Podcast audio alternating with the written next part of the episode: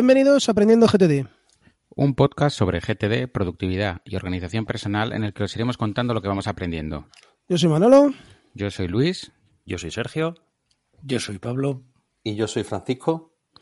Y en este episodio de, de, fin de temporada vamos a hacer un resumen de los 21 episodios que hemos publicado desde el 15 de septiembre de 2021. Bueno, y para hacerlo pues un poquito más entretenido y más enriquecedor, eh, cada episodio lo, va a comentar los compañeros de Aprendiendo GTD que no hayan participado en dicho episodio. Pues empezamos. El primer episodio que vamos a comentar es el 84, que se emitió el 1 de septiembre 2021, por supuesto, y el título era El control de finanzas personales. Eh, fue el último episodio en el que grabamos tres Comentan Luis y Sergio. Bueno, pues empiezas tú, venga. Venga. A ver, yo, yo la verdad eh, tengo, me gustó mucho este episodio porque es un tema que me, que me gusta, que me llama, ¿no? Pero la verdad es que tampoco tengo mucho que, mucho que aportar porque yo no utilizo ninguna metodología ni, ni ninguna aplicación de, de, todo esto que comentáis, ¿no? Yo investigué INAP hace años, estuve ahí pues con la ayuda de la web, estuve usándolo además, probándolo y tal. Llegué a leerme incluso un libro, que si no recuerdo mal, Luis, me parece que es de Pilar. Sí. Pero bueno, mm, lo dejé. Utilicé también alguna otra aplicación, la, ya no recuerdo ni siquiera los nombres de aplicaciones para iOS, utilicé un par de ellas más también, también te conectaban con los bancos y tal. Al final, eh, yo llevo un control bastante simple de todo esto, utilizo las aplicaciones bancarias y básicamente pues, pues una hoja de, de cálculo de Google, ¿no? No invertía tiempo, no invertía tiempo en, en alimentar todas esas, todos esos servicios y entonces al final esto si no inviertes el tiempo necesario pues no, no renta porque no funciona, ¿vale? Básicamente. Entonces, bueno, me di cuenta que no era algo que me que me atrajese tanto como para invertir los recursos necesarios en llevarlo adelante y, y, lo abandoné. Pero vamos, el episodio, pues bueno, me pareció. INAP me parece una metodología además muy atractiva, ¿vale? Creo que, que está muy bien. ¿Y tú qué? ¿Qué cuentas? Yo un, poco lo mismo, o sea, yo sí que he usado Unit Apache durante dos años, creo. Me vino muy bien para situarme donde estaba, pero bueno, luego he vuelto a llevarlo en un Excel y muy, muy, y ahora ya sí que muy por encima. Sigo haciendo lo que he hecho toda la vida de un presupuesto de lo que va a ser el año y luego voy comprobando por encima. Pero bueno, eh, me sirvió en su momento para, para saber dónde estaba y no lo he vuelto, no lo he vuelto a usar, sobre todo porque sí que me era sencillo con la aplicación ir apuntando las pequeñas cosas, pero el tiempo que me suponía para luego el, las consultas que hacía, eso no, no me valía la pena. Entonces dejé de usarlo. Bueno, pues pasamos entonces al siguiente episodio. Este fue el episodio número 85. Lo grabamos el 15 de septiembre de 2021 y repasamos nuestras aplicaciones de productividad. Eh, es el primer episodio en el que ya grabamos dos personas, como es lo habitual, ¿no? Y bueno, pues en este caso lo, le toca comentarlo a Luis, a Sergio y a Francisco. Voy yo, si queréis. Venga. A mí me, me gustó mucho el, el episodio porque a todos nos gusta mucho cacharrear y probar aplicaciones nuevas y me llamaron la, la atención tres cosas en, en, particular. El primero, todas las opciones que creo que fue Pablo manejaba sobre el tema de, de cálculo de rutas y de, y de temas de, de mapas y para ir en el coche. El segundo, la cantidad de aplicaciones que, que, existen para redimensionar las pantallas y partir la pantalla en, en, varios bloques. Y el tercero, la, la aplicación de, de, la receta, la de paprika, que no la conocía y la he bicheado, no la estoy utilizando ahora mismo, pero me, me resultó bastante interesante. Yo por mi parte, eso, bueno, un poco lo mismo. Eh, la variedad de aplicaciones, la variedad, sobre todo, estoy mirando el, post, ¿no? Que estaban aquí eh, clasificadas como captura, recordatorios, toma notas. Ver que, que, las que comentaron unas cuantas, pero que cada una tiene muchas alternativas, ¿no? Y, y las opciones tan, bueno, los ecosistemas o, o, las opciones tan ricas que tenemos hoy en día es una suerte poder elegir una aplicación en base a que tenga esa pequeña cosa que tú necesitas o, o ese diseño que a ti te gusta. O... Entonces, bueno, pues eh, algunas las comparto, otras aprendí, como dice Francisco, que existían y unas, algunas las he incorporado a mi sistema y otras quedaron ahí en la, en la curiosidad. Bueno, pues yo estoy, estoy con vosotros. Me parece que estos episodios son siempre enriquecedores porque, bueno, el ver cómo lo hacen otras personas, ¿no? Muchas veces, pues como comentaba Francisco, te descubre opciones, te descubre cosas que no conocías, te descubre incluso alternativas a cosas que tú utilizas a día de hoy y que a lo mejor pues pues alguien te comenta algo sobre una aplicación y te das cuenta de que de repente pues a lo mejor hay un modo más más sencillo, más cómodo, más rápido, más lo que sea, ¿no? De hacer eso mismo que tú estás haciendo. Y nada más, yo creo que ese es el, el, mayor valor que se saca que alguien te cuente pues, pues cómo lo hace, ¿no? Entonces me pareció la verdad que muy interesante en ese sentido. Yo utilizo muchas de las aplicaciones que, que comentaron ahí en, el episodio, para otras utilizo otras, pero vamos, similares y, y nada. un episodio que estuvo bastante bien, sobre todo para la gente más, pues esto, que le gusta bichear. Muy bien, pues seguimos con el episodio 86 que se publicó el 1 de octubre, tratamiento práctico de las fechas en GTD. Mi favorito, no dejéis de escucharlo. Eh, fue un episodio que cambió para siempre mi relación, pues tanto con, con las fechas como con la, con la sincronización y con las nubes. Comentan Luis, Pablo y Manolo. Pues em, empiezo yo, empiezo yo porque lo tengo muy reciente, porque acabamos de grabar el 104 y ha salido a colación este episodio y esta forma de trabajar ya que, te ha hecho cambiar, ¿no? Bueno, pues para mí este episodio está bien porque las dos propuestas que hacéis las conocía, las he probado. Yo me he decantado por uno porque es la que a mí me va mejor. Pero bueno, yo es un episodio que sí que creo que va a quedar entre los, los clave ¿no? que, estamos grabando en este podcast como exponer eso, pues dos formas de tratar las fechas, las dos correctas y las dos con sus ventajas y sus inconvenientes para que veamos la facilidad que tiene GTD de adaptarse ¿eh? frente a todas estas personas que dicen que es muy rígido por las diferentes maneras de aplicar GTD según tu forma de trabajo. Yo, en, a ver, comparto esa visión y, hombre, siempre quedas con ganas cuando oyes un capítulo hecho por otros, decir, pues yo lo hubiese hecho así, yo lo hubiese hecho de la otra manera. O sea, aparte de escuchar, yo siempre me quedo con ganas de, de, de poder haber aportado algo, ¿no? Pero, eh, como no me quiero quedar con las ganas, diré que eh, yo en el calendario llevo eh, cerrado todo lo que sea tiempo bloqueado, eventos, citas, visitas y tal, y también el de el archivo de seguimiento que lo tengo en Todoist lo tengo vinculado con el calendario. Básicamente porque me pide, me permite ver lo que va a venir en modo lista y en eso el calendario de Apple es malo, cojea. Vamos, yo básicamente lo tengo igual en OmniFocus, que ya lo conté en el 104 que llegaremos. Eso iba yo a comentar, que aquí solo hablan de Things y, y en un episodio que no se ha hablado ni Focus, con lo cual a mí me parece una mierda de episodio y no lo recomiendo que lo escuche nadie. Simplemente.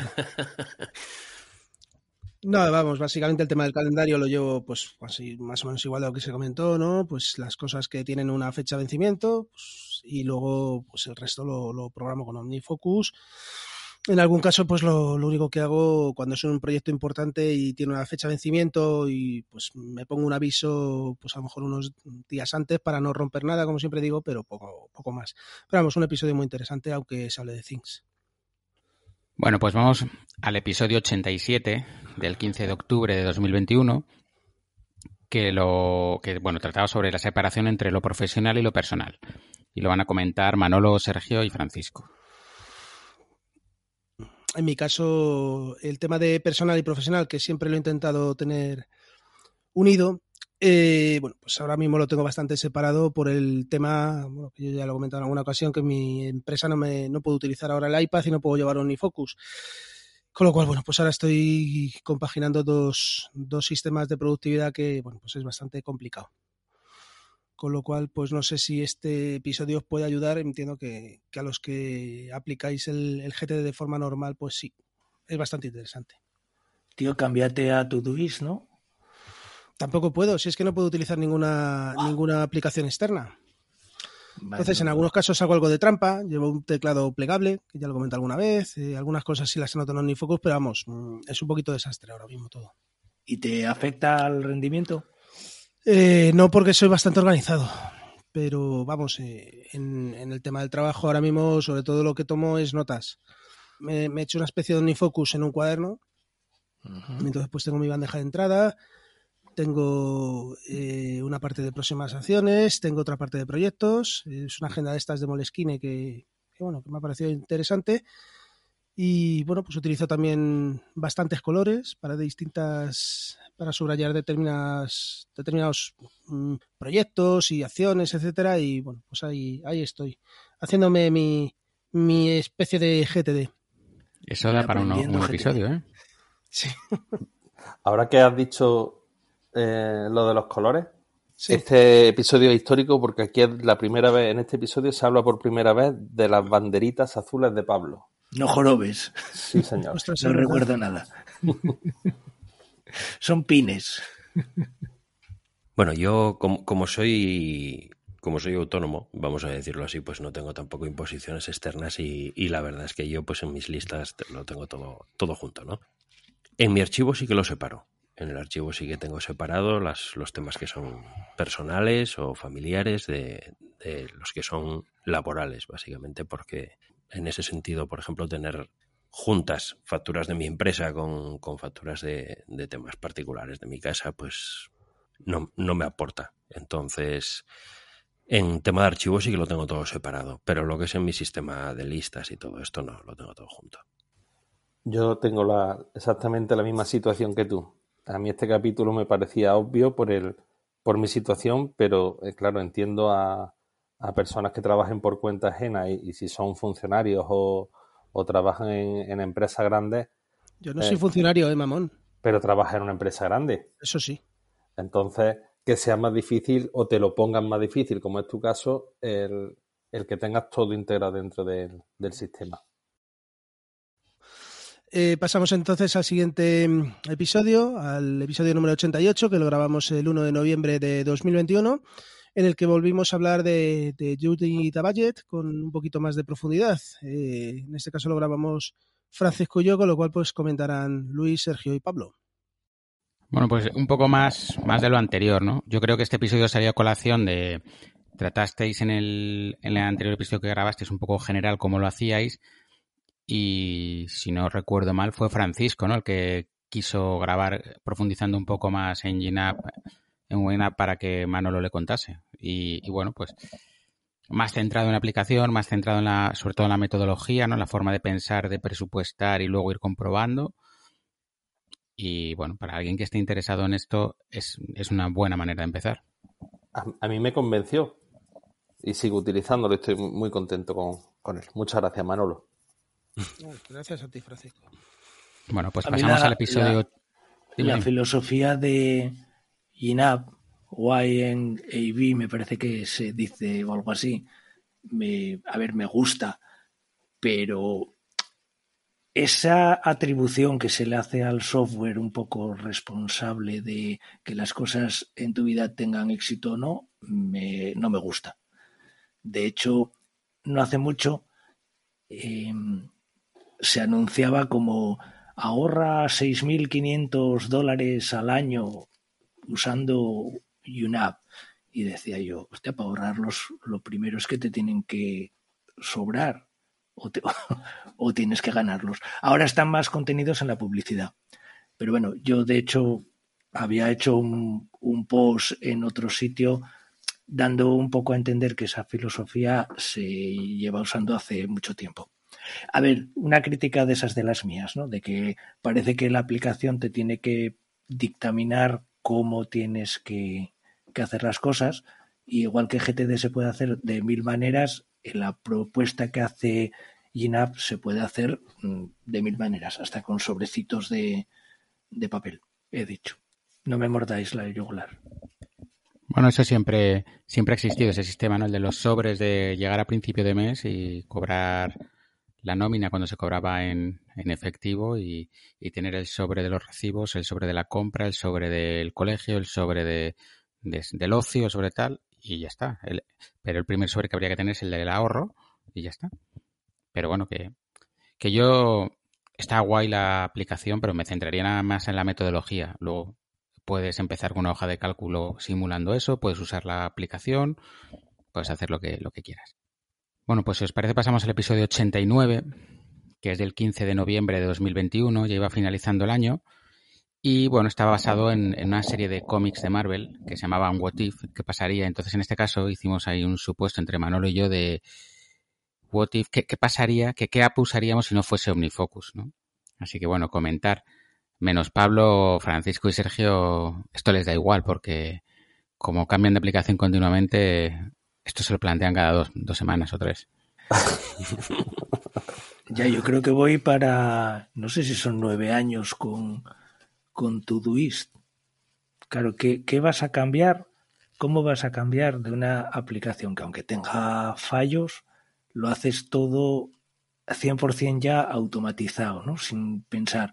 No solo el uso de la aplicación en sí, sino la forma de capturar, de cómo vinculas pues cosas desde Safari o desde el correo o desde tal o desde no sé cuánto. Eh, a mí me resulta muy complicado cambiar de, de aplicación. Requeriría muchísimo, muchísimo esfuerzo. Es que las demás aplicaciones no tienen, tienen banderitas, pero no son azules, entonces. Eh, este tiene, Todoist tiene cuatro, que lo tiene asociado a prioridades, pero bueno, no tiene. Por eso te tienen ganado. Dito que, tienen muchas betas y cada vez que cambian algo, eh, hay cosas que dejan de funcionar. ¿eh? A mí me llama la atención de, este episodio dos cosas. La primera, que al final os decantaríais todos por Todoist, pero habláis de Workflow, de Workflow y de Dynalist, pero nadie habla de Things. Y, después que todo, o la motivación de, aparte de, del tema de broma, la, del motivo de la grabación de este capítulo, eh, quería preguntaros qué le veis de malo a OmniFocus 4. Que, que todo esto parece que está pensado porque si cambia la versión de OmniFocus nos vamos a seguir ahí. Yo lo que he probado de la beta eh, no me ha gustado gráficamente y creo que ya, ya, con, la, con la incorporación de automatismos en, la versión 3 veo que están cada vez complicando la aplicación más. Y, mi experiencia en estas cosas es que al final lo siguiente va a ser meterle cosas que no me hacen falta en una aplicación de tareas. Eh, me, molestaría perder lo que dice Pablo. O sea, para mí usar OmniFocus es como, como tener el bolígrafo siempre al lado de la mesa para escribir cualquier cosa rápido. O sea, me sale solo el atajo de teclado para capturar. En cuanto empiece a usar otra aplicación me acabará saliendo. Pero si te das cuenta, el cambio es o a Todoist, que es como un paso por detrás de OmniFocus, en, pero sigue siendo muy parecido al tipo de aplicación, o ya bajar el escalón tres, tres o cuatro escalones, aplicaciones tipo Workflow y Dynalist, que son gestión de listas, y es decir, cuando digo bajar el, escalón no digo de calidad, digo de, tipo de aplicación, de, olvidarme de aplicación de tareas y irme ya directamente a una de listas a, que sea muy sencilla. ¿Vale? O sea, yo lo que, lo que quiero es olvidarme de tantas opciones que luego, bueno, las realmente yo OmniFocus no tiene nada que ver cómo viene de serie porque lo tengo apagado casi todo y es una interfaz muy sencilla, pero, pero bueno, mm, no sé, no me convence mucho la 4. Cuando, Ahora estoy pendiente de volver a instalar la beta 4 y volver a probarla, pero no, no estoy muy convencido. Sí, yo creo que hay que esperar a la versión final y veremos a ver cómo sale. Pero efectivamente, como dice Luis, las, las automatizaciones, eh, bueno, eh, son de aquella manera, no, no, no es una cosa que me guste. No, y gráficamente está todo muy espaciado, todo, todo muy, no sé, me gusta un poco más compacto todo. Sí, también. Yo creo que todas valen aunque esté Manolo ahora sacando, sacando el garrote, yo, creo, yo creo que todas valen. A mí, la verdad que de todas las que he usado, que han sido unas cuantas, todas tienen algo que me gusta particularmente. A todas les encuentro alguna carencia, de algo, no carencia en el sentido de que les falte algo necesario, sino de que les falte algo que a mí me gustaría que tuvieran. ¿no?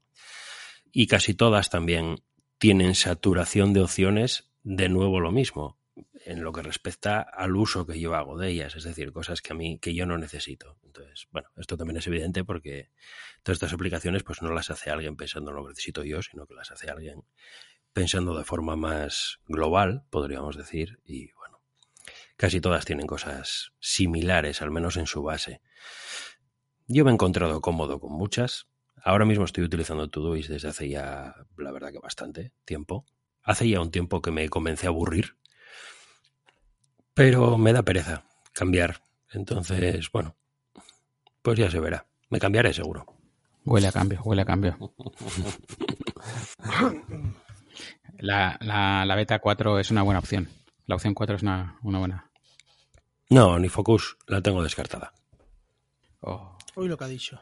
Onifocus la, la, la tengo descartada, la tengo descartada. No me estuve mucho tiempo con ella, ¿eh? y, y en cuanto a calidad, mm, en mi opinión, es, es la que más calidad tiene de todas. Para la gente que le vale, que trabaje en un entorno que sea únicamente de Mac y, y de iOS, yo creo que es la que más calidad tiene, sinceramente.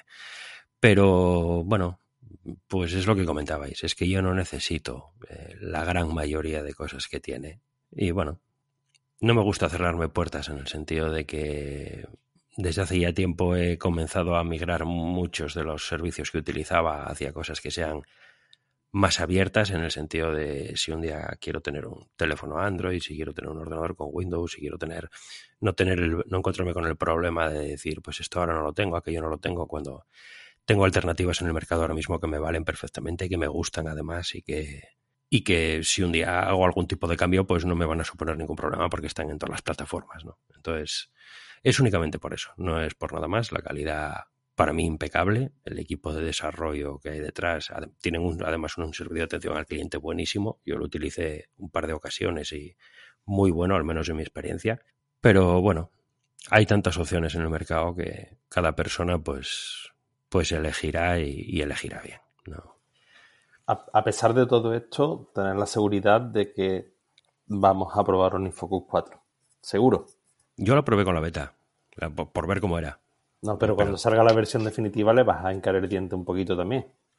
No, yo ya vi cómo era la beta. Sé que mu- mucho de ahí no se va a distanciar. Lo mismo me da. La probé hemero- por hemeroteca es muy jodida. Sí, sí, pero no, pero no, no. La verdad es que no, no. De hecho, por ejemplo, ahora estoy utilizando para el trabajo, estoy utilizando un móvil con Android y ahí no la podría tener. Vas de mal en peor. Ay, por Dios. Sí. Bueno, Manolo, va, Manolo va camino de Gijón, yo ya te lo dejo ahí. Manolo, por la boca. a Manolo, Manolo ya nos van a poner una E de explicit en este episodio. Así que ya puede, ya puede soltar por la boquita lo que quiera. Bueno, nos vamos al episodio 90, que este lo grabamos el 1 de diciembre del 2021. Y mm, habla pues sobre cómo sería un día cualquiera en la vida de una persona, de alguien que utilice GTD, ¿no? Este lo grabamos Pablo y yo, y entonces pues lo vais a, lo van a comentar Luis, Manolo y Francisco. Pues a mí me sorprendió en este, en este episodio dos cosas concretamente. Una, que los dos señores de Gijón hacen bici en ayunas, que me parece la leche. Yo no hago el bici, ahora, ahora camino, ahora camino. Ahora caminas en ayunas también, supongo. Sí, sí, sí, sí. O sea, no te toman un cafelito antes de, de Un café, un café, sí, sí. Bueno. Vale. Y luego que, que os concentráis también los dos por la tarde, mejor que por la mañana casi, ¿no? Yo no sé, en mi caso particular es que yo por las tardes estoy más fundido que por las mañanas. También porque a lo mejor la, mayor parte de, la vorágine de mi trabajo se concentra en las mañanas, ¿no? Pero sí me ha sorprendido que es cuando, bueno, cuando estáis solos, cuando estáis eh, a vuestra bola, es cuando, cuando estáis más concentrados en el trabajo. Claro, yo, yo en mi caso es condicionado por factores externos, ¿eh? Es decir, yo es porque por la mañana estoy en la oficina y bueno, allí es, es muy difícil para mí y sin embargo por las tardes pues suelo estar muchas de ellas en casa. Entonces, no es por algo interno, podríamos decir, sino que es más condicionado por factores externos como ese y es cuando tengo la tranquilidad. Entonces, pues el cuerpo se adapta, ¿vale? Simplemente. A mí este capítulo me gustó mucho por, porque es un ejemplo práctico del, día a día, diferenciando la, el fin de semana de la semana laboral. Y, y me llamaron la atención también dos cosas. La primera, mm, imaginarme a Pablo con los ojos pegados subido en la bicicleta, con la tabla y con todo el mm, ecosistema allí montado.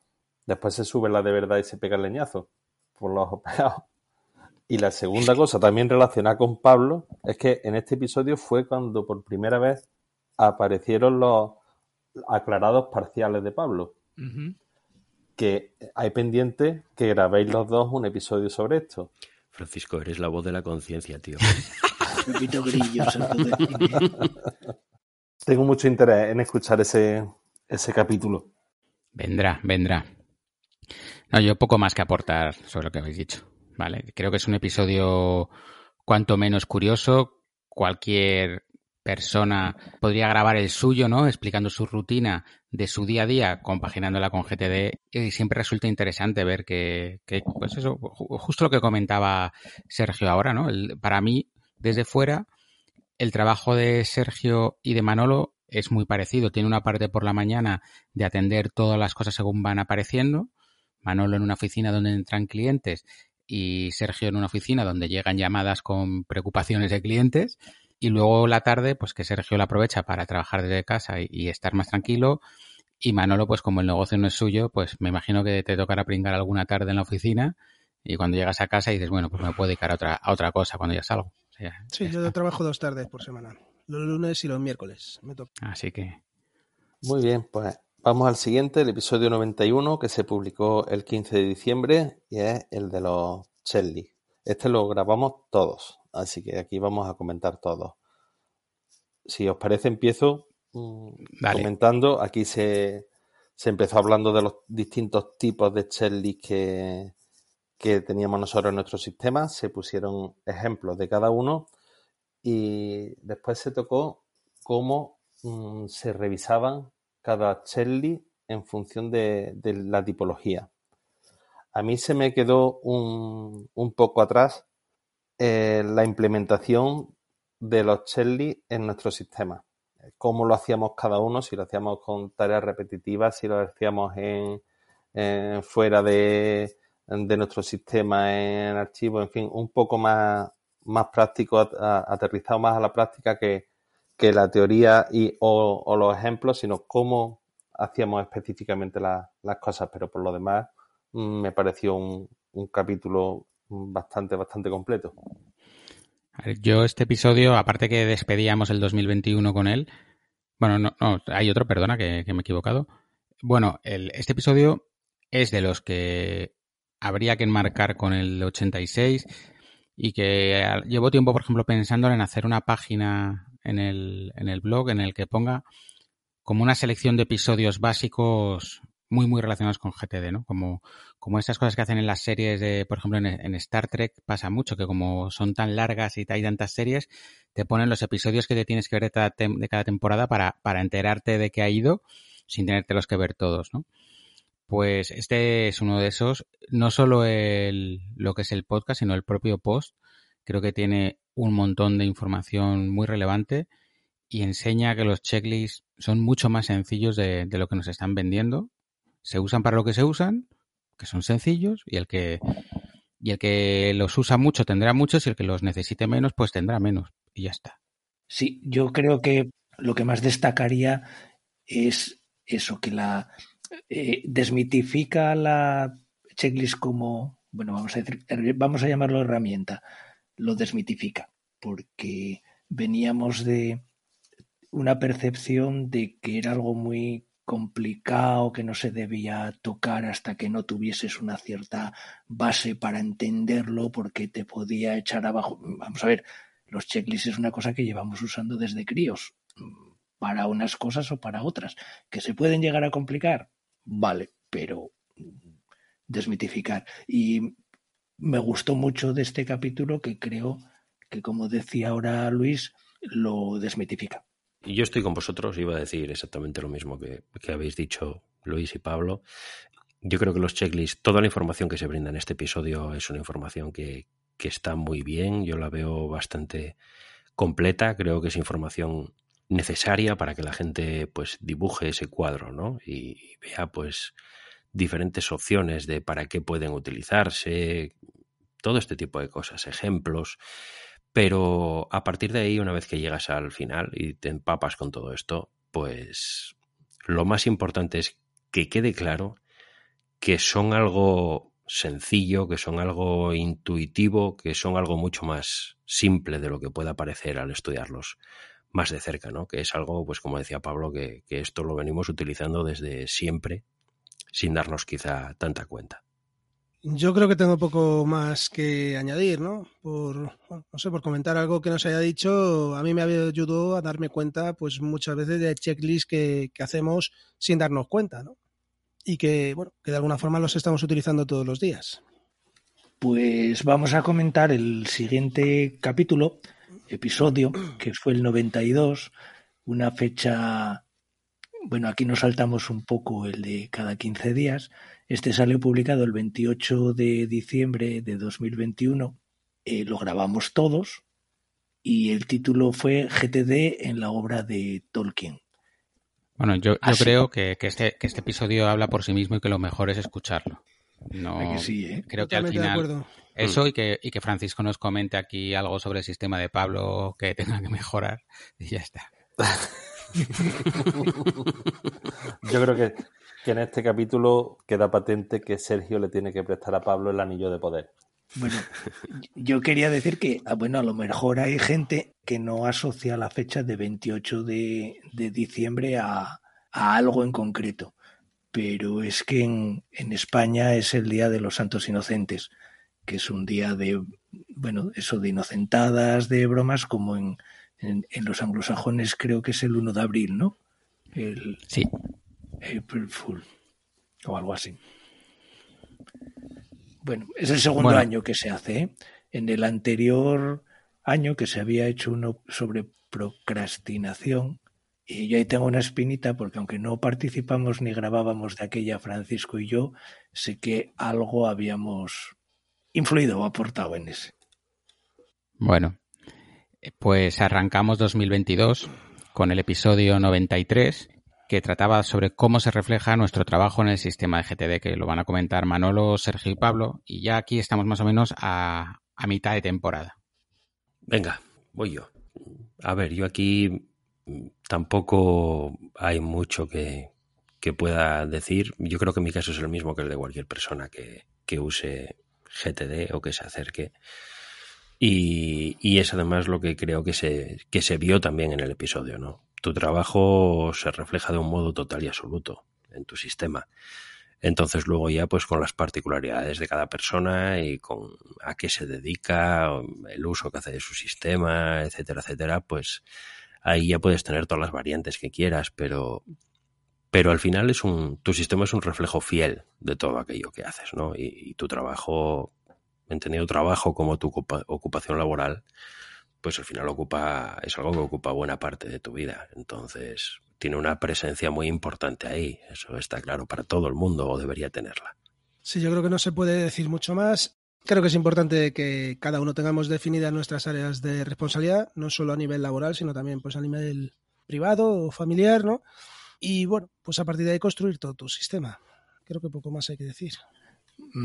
Bueno, yo lo único que añadiría es que tipo consejo, que no soy nadie para dar consejos, pero bueno, que ya que el sistema refleja tu, tu vida, la, la, parte tanto de laboral como personal, etcétera, que sea un sistema vivo, igual que de viva que es tu vida, es decir, mutable, que las áreas de responsabilidad pues pueden variar, los contextos pueden variar, lo que hoy vale, mañana no vale, lo que ayer no valía, vale hoy, aplicable a todo.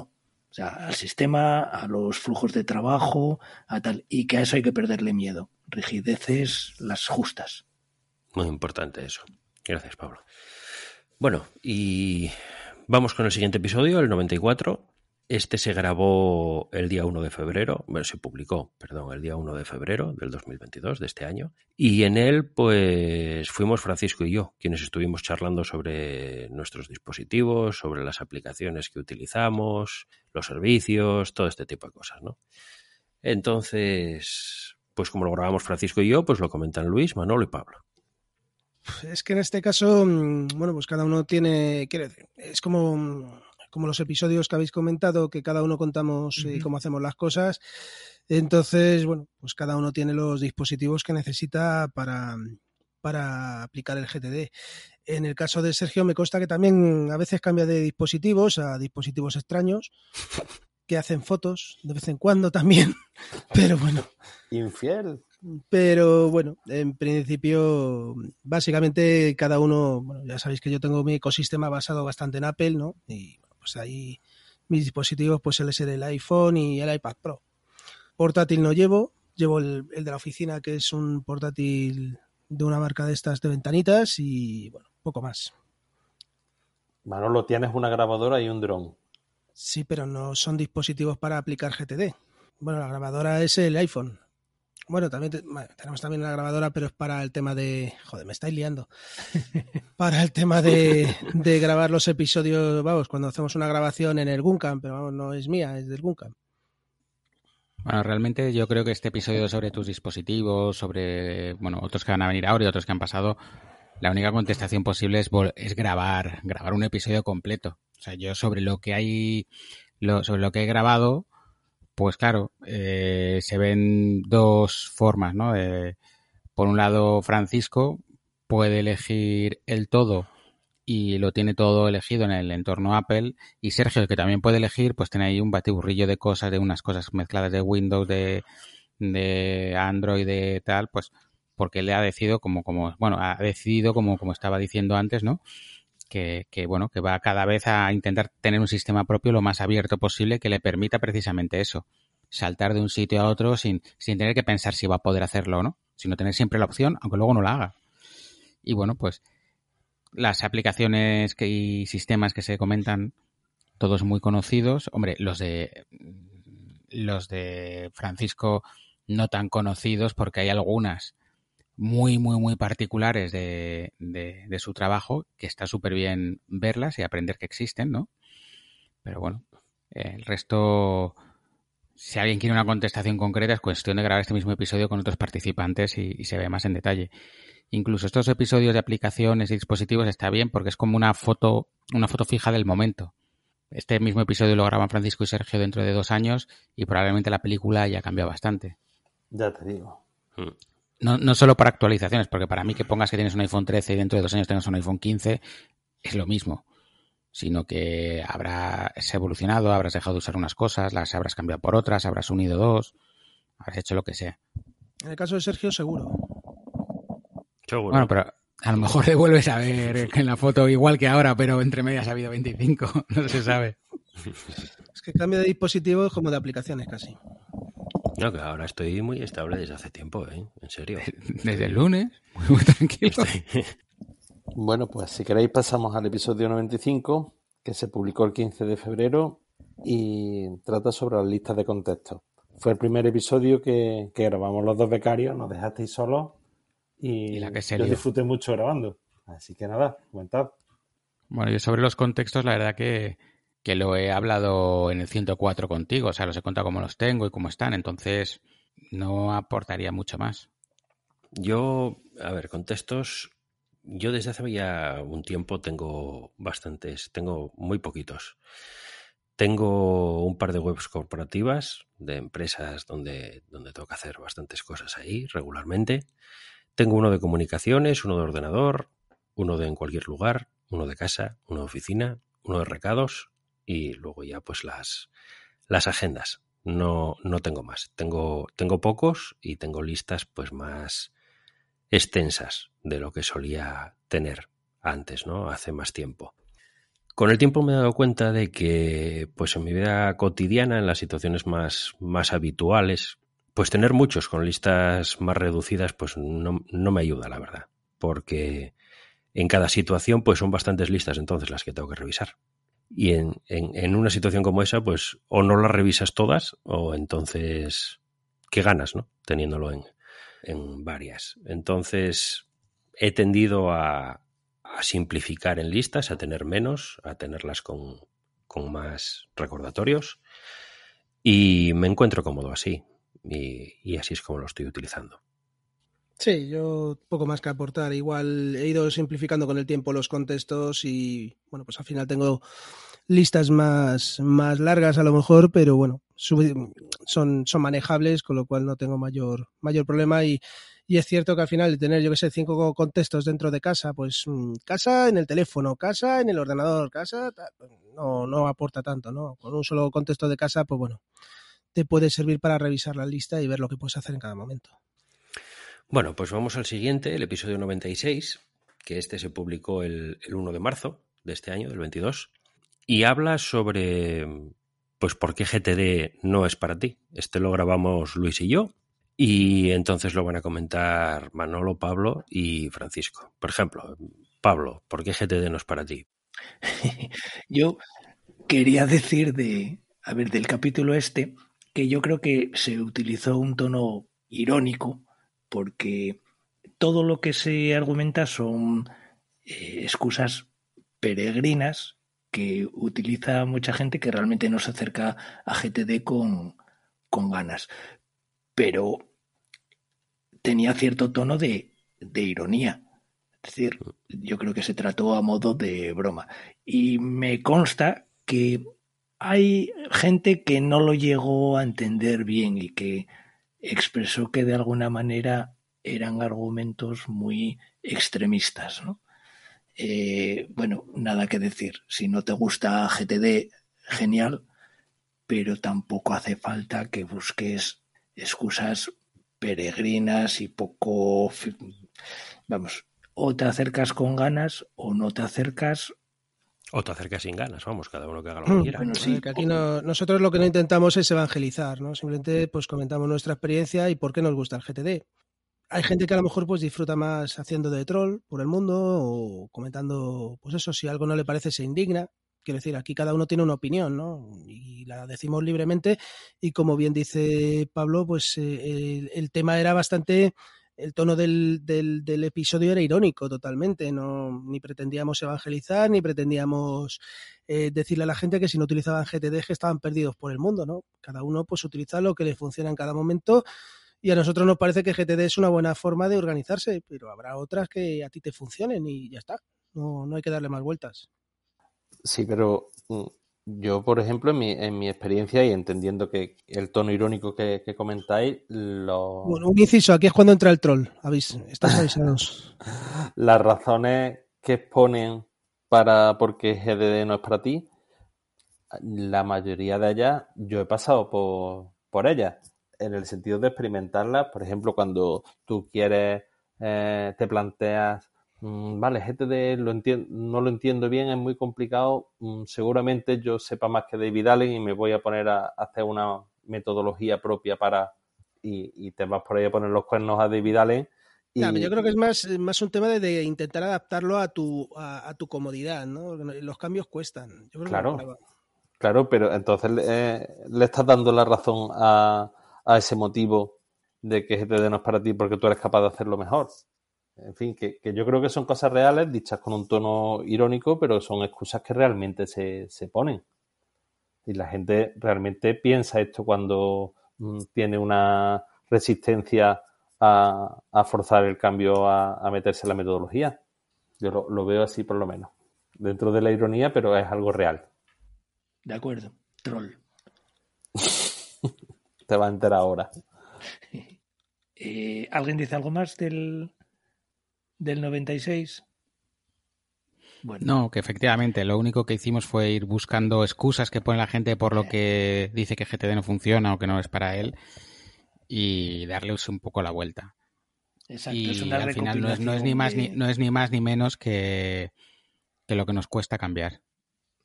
Y se ve mucho y nos pasa a todos, ¿eh? que te empiezan empiezas a tener una sobrecarga de trabajo cuando estás empezando y en vez de en el momento en el que te tienes que agarrar más a tu sistema, es cuando lo dejas todo y vuelves a hacer lo mismo que hacía antes, que es lo que te había fallado y lo que te había, lo que te había llevado a intentar GTD. O sea que, que visto así lo, lo ves muy claro, pero en el momento cuando estás con algo hasta el cuello, lo que te interesa es salir a flote.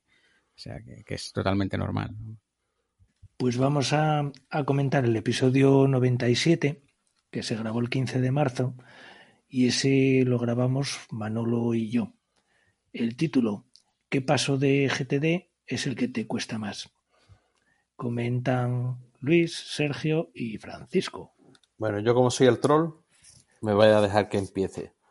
Aquí al final se hablan de todos los pasos, de las dificultades que hay en, cada uno de los pasos, en vez de qué paso te, cuesta más. Y, pero este capítulo es muy importante porque tiene dos, dos hitos. El primero es la problemática de Pablo para capturar en la ducha. Eso nada más que para empezar el episodio lo grande. Y el segundo es que aparece por segunda vez el tema de los aclarados parciales de Pablo, que se lo intenta vender a Manolo, pero Manolo no se lo compra. Entonces también es muy interesante. Nada que decir. Y un poco con Francisco, que, que eso que, aunque se llame que qué paso te cuesta más, está, está bien porque realmente repasáis los cinco pasos y cuál es lo que generalmente a vosotros y en general escuchamos en las comunidades es lo que más ha costado.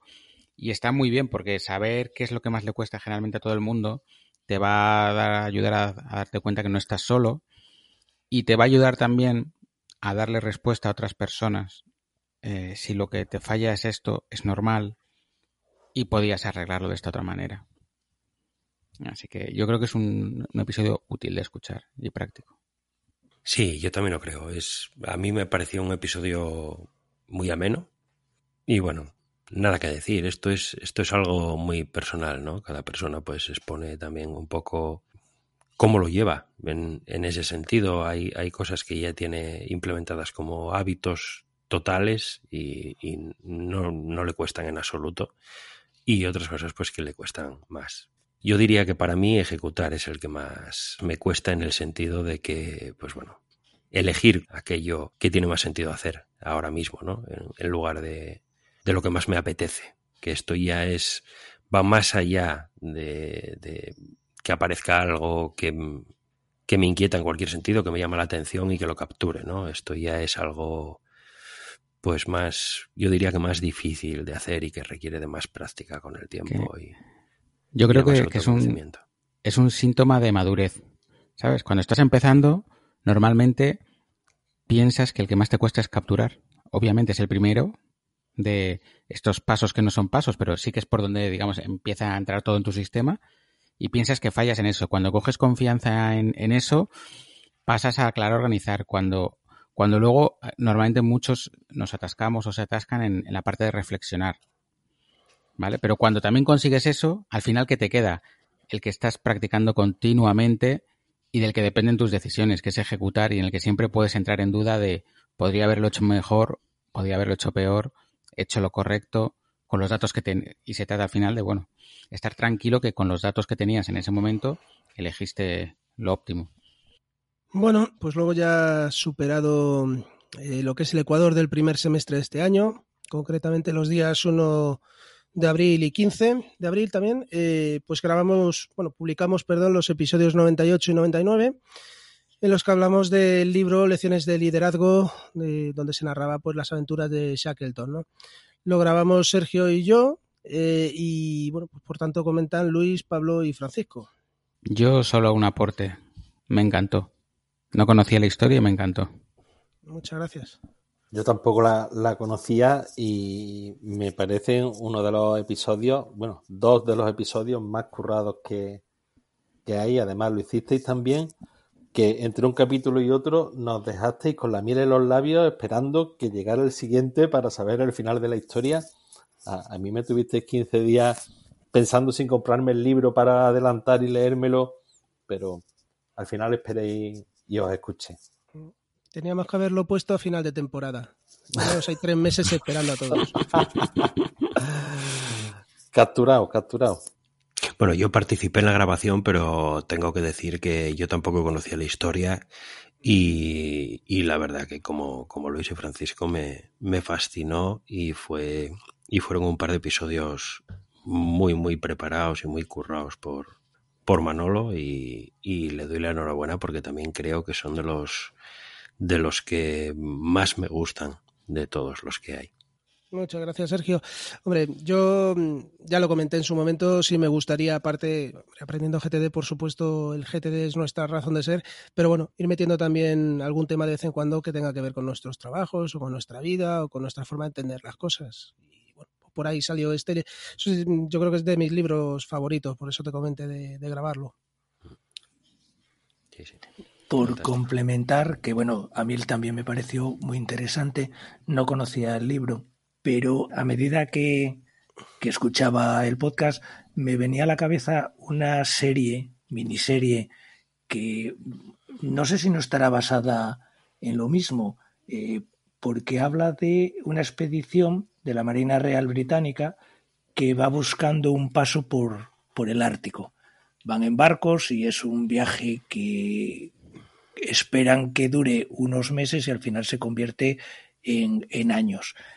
Y narra, bueno, pues cómo gestionan la multitud de problemas que salen, sobre todo con una tripulación que era prácticamente, eh, pasaban de estos que bandidos y cosas de estas que eran los únicos que estaban dispuestos a, a, embarcarse por dinero en este tipo de cosas. ¿no? La serie se titula The Terror, el terror en inglés, que lo intento decir con acento británico, y a lo mejor no aporta nada, pero es que a mí me la recuerda y entonces cada cosa, cada uno de los puntos que ibais comentando, bueno, veía la imagen de cómo este almirante o este capitán o este no sé qué y tal tenían que lidiar con ese tipo de cosas, bueno, porque la supervivencia de ellos dependía de todo, de que todo el equipo funcionase. Pues capturado, la, la veremos. De terror. Yo creo que eran, no es pequeña, son 8 o 10 episodios. A ver, está, bueno, la veis y punto. O no la veis y punto también. Bueno, pues llegamos al 1 de mayo, donde publicamos un episodio que grabamos en directo. Era el episodio 100 y por aquello del número redondo, pues bueno, quisimos hacer algo más especial. Estrenamos el canal de Twitch, que no hemos vuelto a usar, pero, pero bueno, está ahí para poderlo usar. Hicimos, bueno, pues un poco un repasito a lo que es la historia de Aprendiendo GTD y luego hicimos una parte de preguntas y respuestas y sobre todo, bueno, que nos reunimos los cinco en Madrid y pasamos el día juntos y, y estuvo muy, muy chulo. Además vinieron varias personas, varios oyentes a vernos. Eso iba a decir que tuvimos público. Así que, que bueno, tuvimos cosas del directo y fallos de última hora, pero tuvimos además muy buena ayuda de Oscar y de Andrés para organizarlo todo. Y nada, pues comentar lo que, lo que os apetezca, porque como estuvimos todos. Yo quería comentar que ahora, en el episodio que estamos grabando ahora mismo, es la, primera vez después de, la quedada que hemos vuelto a, a grabar los, los, cinco juntos. Entonces, habría que plantearse, ya se habló cuando nos vimos en Madrid, cada cuánto tiempo hay que hacer esto. Ir moviendo la sede y. Porque me consta que hay personas de la comunidad que quieren participar por aquí abajo o más arriba, en fin, que hay que, plantearse una vez al año, dos veces al año, coger la mochila y, juntarnos. Pues sí, la verdad es que, ese es un tema que estaría guay, ¿no? Yo me lo pasé muy bien. La verdad es que no nos habíamos, nos habíamos conocido por aquí, pero nunca nos habíamos llegado a, a reunir y pues eso, a disfrutar de un, primero de una comida juntos, de un podcast juntos y luego bueno, pues nos tomamos algunas cañitas con, con la gente que se quiso acercar y, y, vernos y bueno, pues todo muy, muy enriquecedor, ¿no? Y pues yo, vamos, dispuesto a repetirlo cuando sea, ¿no? No sé si tendremos que avisar tal fin de semana como los equipos de fútbol estaremos firmando en Albacete o estaremos en tal para que la gente pues ya vaya pidiendo sitio y cosas de este estilo.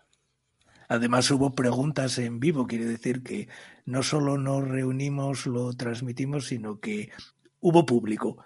Y para verlo en directo y tal, bueno, fue una excelente experiencia. Sí, para mí fue una experiencia única también. Me gustaría mucho que, que la podamos repetir.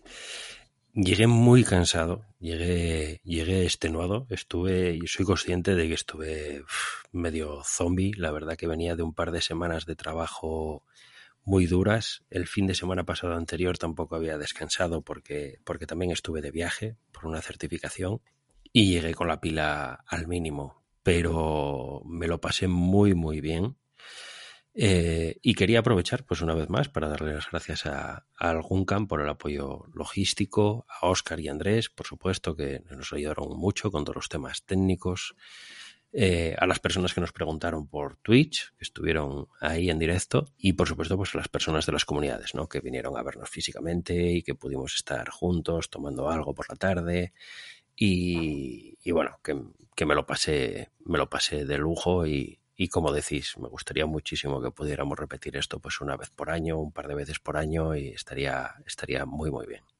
Pues si no hay más comentario, pasamos al, al episodio 101 que grabamos Luis y yo sobre nuestros espacios de trabajo.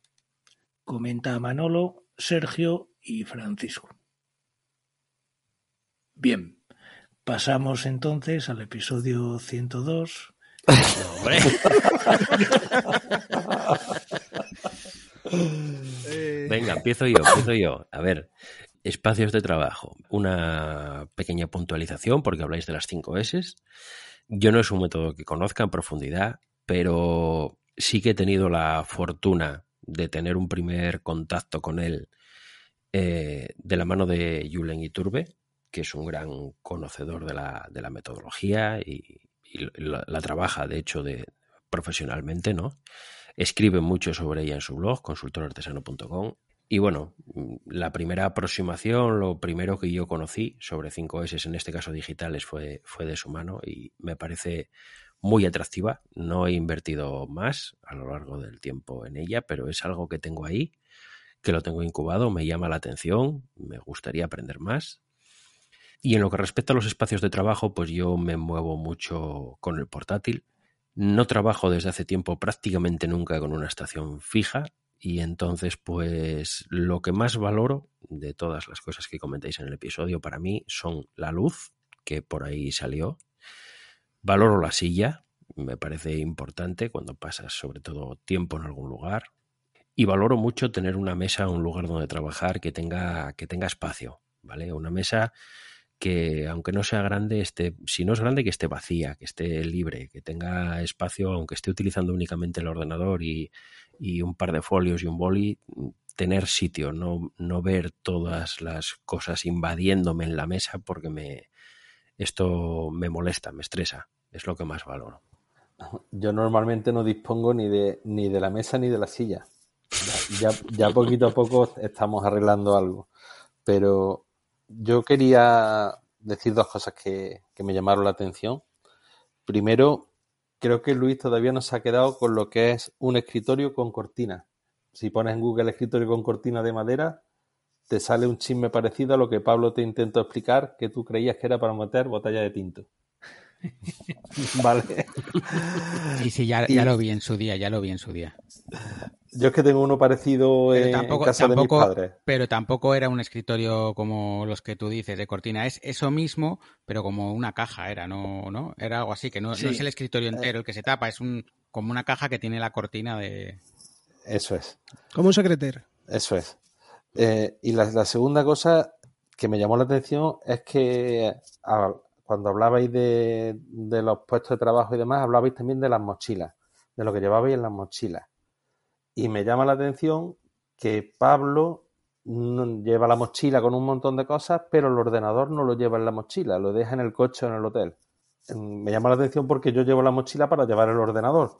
Entonces, el, el motivo de, de, eso entiendo que será porque te la arreglas todo con, con, el iPad, puedes hacerlo todo y el portátil lo necesitas solamente para aclarar o para hacer un trabajo más, más específico, ¿no? Exacto.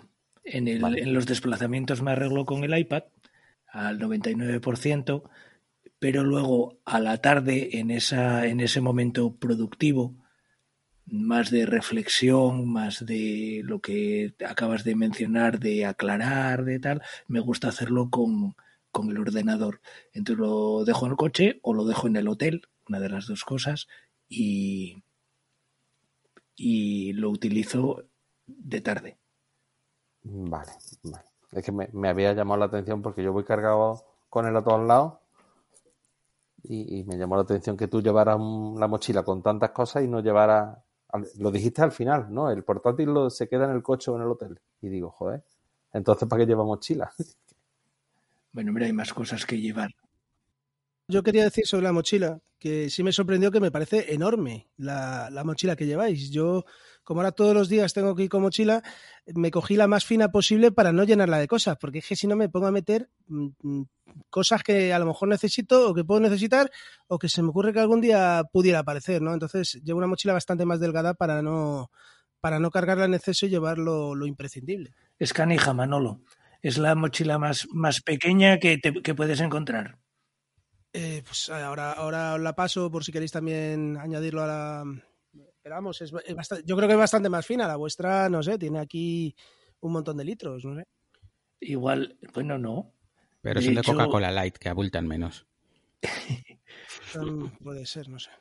Yo, yo tengo una, una fina que es de Moleskine, de la misma que, que tu libreta, y después tengo una que utilizo ahora porque es más cómoda que la Moleskine, aunque es más grande, es una Samsonite y es parecida a la de Luis y Pablo, pero en tamaño no lo sé.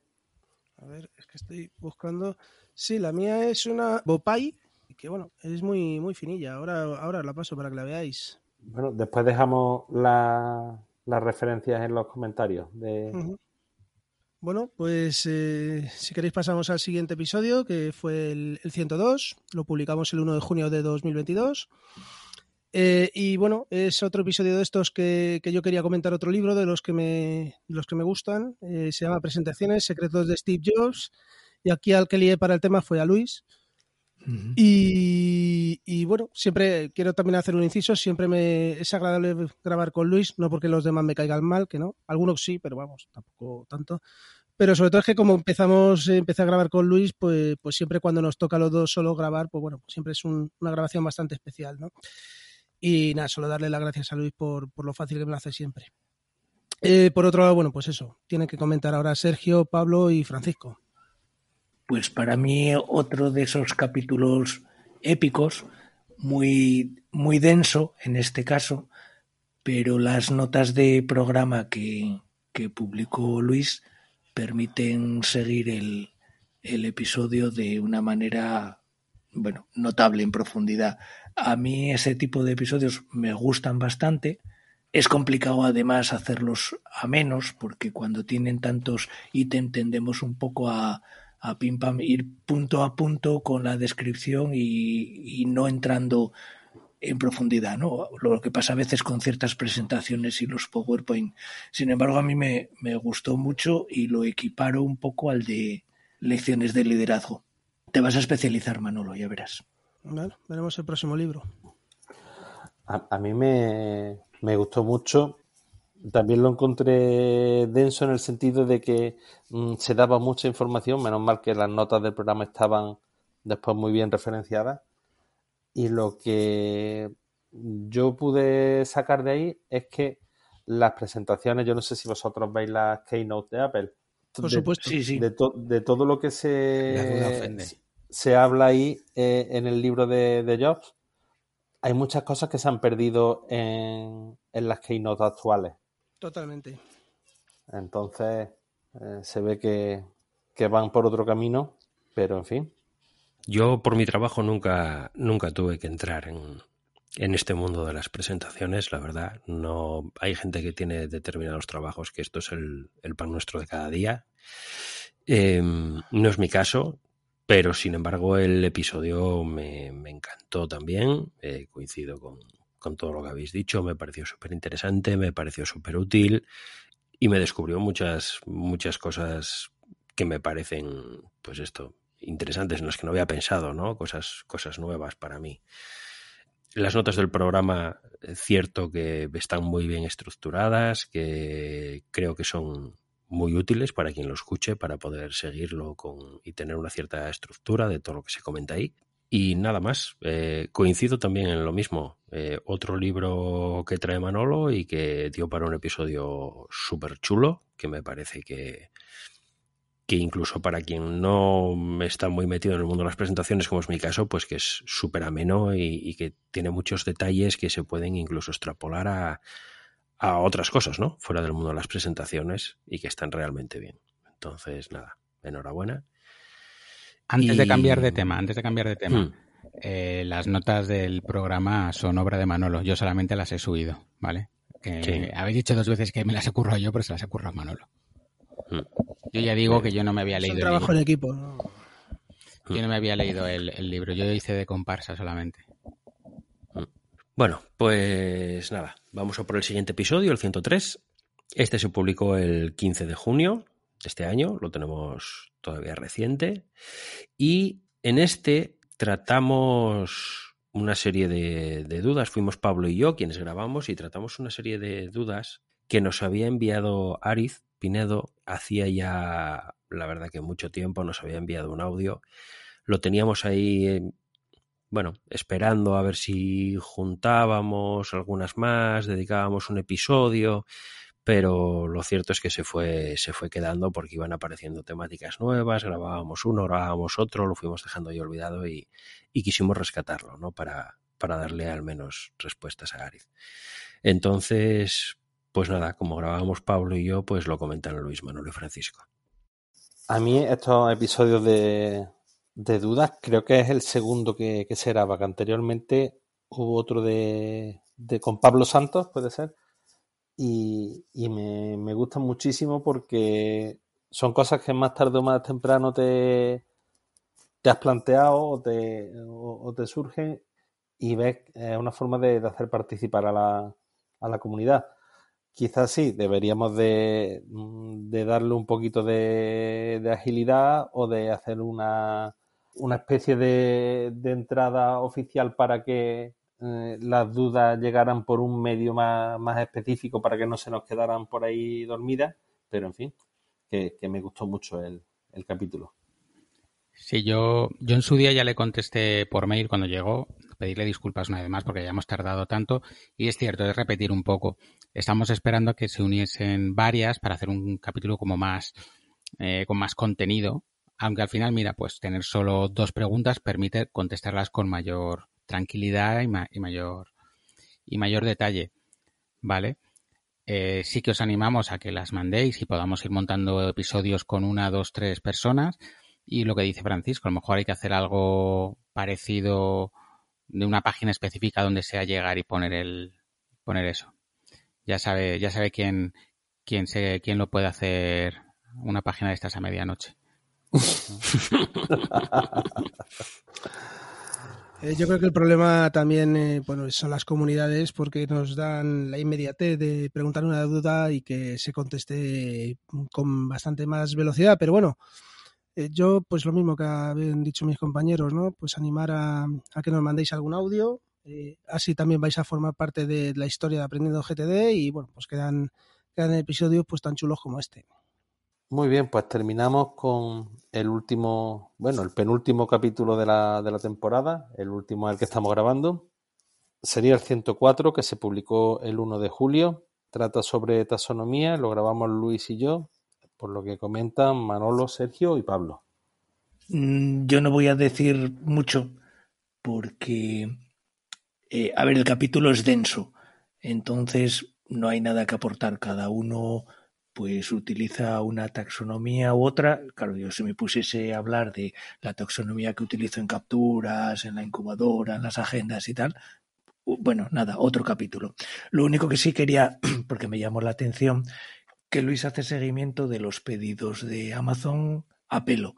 Y ahí luego voy a recomendar que saldrán las notas de, de programa una aplicación que se llama Parcel de un, un Kosovar que solo pide tus, tus, contraseñas de acceso a Amazon, pero todo con buena intención. Esto lo digo de broma.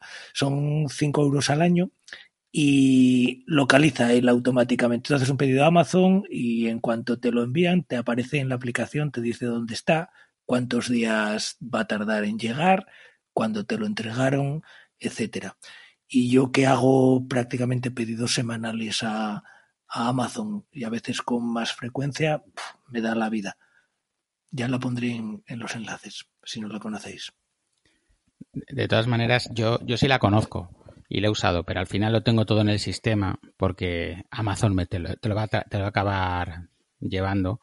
También hay un bot de Telegram para seguimiento que solo lo uso para AliExpress porque como lo pides en Navidades de 2021 y te llega ya para Navidades de 2022, pues posiblemente se me, se me haya olvidado.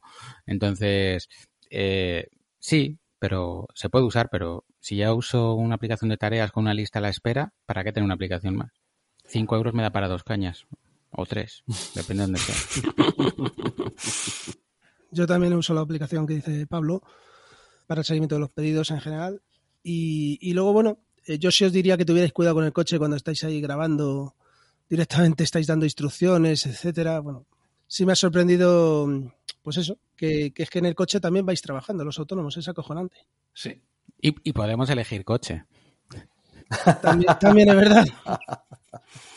Bueno, como decía Pablo, poco que comentar, las taxonomías que comentáis, pues bueno, esto al final es siguiendo una serie de, de pautas básicas, lo demás ya es muy personal, eh, todo está bien, son episodios muy prácticos que, pues como algún otro que teníamos antes, me parece que dan ideas a la gente que son, son interesantes en ese sentido, ¿no? El ver cómo lo hace otra persona, pues, pues te puede dar, te puede dar ideas de, cómo hacerlo tú o de cómo mejorar lo que haces. Un episodio ameno también.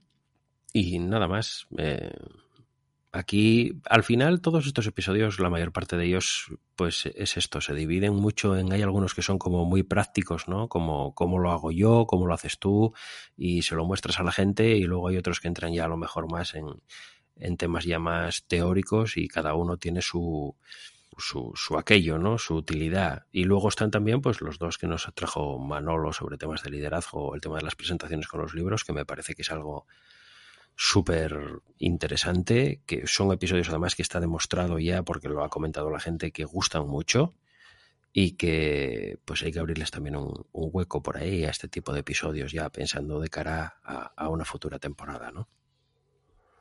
Bueno, yo quiero también darte las gracias, Sergio, por la currada que te haces con cada episodio, porque no sé si lo hemos comentado alguna vez, pero el que edita todos los episodios es Sergio, y este que estamos los cinco te va a costar un huevo. Pero bueno, pues nada, tío, que, que, muchas gracias por el tiempo que le dedicas. A vosotros. Yo, a ver, como reflexión del final de temporada, es, esta temporada hemos hecho muchos cambios, esperamos que os hayan gustado. Yo creo que el haber pasado a grabar solo dos, dejar el podcast en un tema de conversación más que, que en un trabajo coral de cinco, creo que le da mucha agilidad.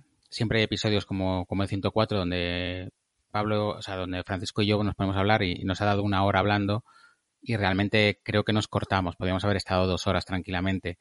En cambio, episodios como este, al final participar cinco son un poco más, más lentos porque si nos explayamos todos, esto se nos va a cuatro horas de podcast y ya hay otros podcasts que, que, tienen suficientes detalles para, para eso y no, no uno, uno, que queremos que lo que sea, sea más, más ameno. Eh, otro tema es que desde el principio de temporada ya os lo anunciamos, hemos incorporado muchos temas que se salen en, estrictamente de GTD, pero sí siempre están relacionados tanto con el desarrollo personal como con el trabajo, como con la efectividad, como la productividad, como se conoce, ¿no?